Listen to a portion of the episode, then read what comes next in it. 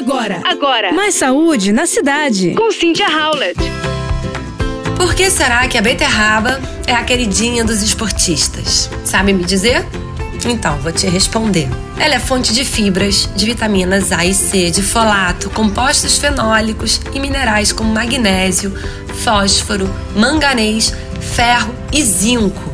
Mas ela é conhecida mesmo pela sua cor vermelho, roxo e algumas vezes amarela e as suas cores se devem às betalainas, um potente antioxidante com propriedades anti-inflamatórias e cardioprotetoras, por isso tão consumida depois das atividades físicas. Ela é uma excelente fonte de nitrato que, ao ser metabolizado pelo nosso corpo, é convertido em óxido nítrico, um potente vasodilatador que possibilita uma maior eficiência na entrega de nutrientes e oxigênio para os músculos.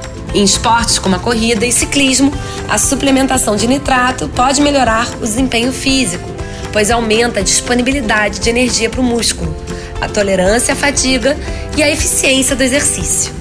E para a gente ter esses benefícios, é necessário o consumo de pelo menos 310 miligramas de nitrato, cerca de duas horas antes da atividade física. É uma quantidade significativa. Assim, o suco de beterraba concentrado ou em pó padronizado são, portanto, as melhores opções. Também há boas evidências de que o consumo de nitrato através de vegetais, principalmente da beterraba, pode trazer benefícios para a saúde cardiovascular, melhorar a função vascular e diminuir a pressão arterial.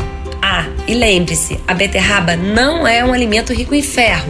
Ela tem uma pequena quantidade desse mineral, mas não pode ser considerada uma fonte.